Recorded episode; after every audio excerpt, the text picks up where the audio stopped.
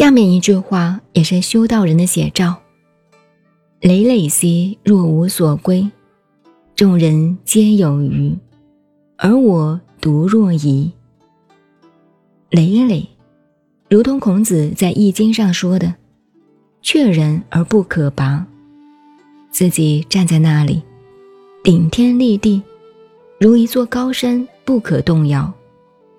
无所归。也就是孔子所言：“君子不器，不自归于任何类型。”你说他是道人，却又什么都不像，无法将他归于某一种范围加以界定。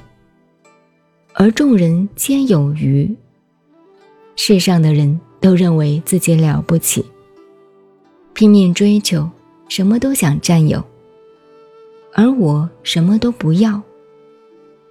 一世而独立，好像世界上的人都忘了我一样。这种风范做起来还真不容易。金稼轩有两句词说：“须知忘事真容易，遇事相忘却大难。”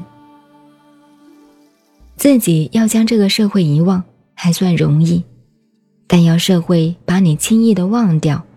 那可不简单，人怕出名，猪怕肥。尤其在社会上，有了一点名气的人很难做到。到时你想远离这个社会，归隐山林，不再过问世事，这倒好办，因为只要你真看得开，放得下就可以了。但是你一躲到深山野地去，有许多人。还是会千方百计的找你出来，说你有道啊，要你干这干那，绝不放过你。这就是遇事相忘却大难。所以老子最后只好骑着那匹青牛，悄悄逃出显谷关去了。老子这第二十章，实际上全部在阐述前面他说的“和其光，同其尘”的道理。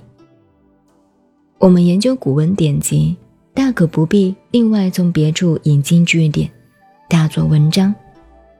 只要引原书各节内容相互对照诠释，便可寻出其原本含义。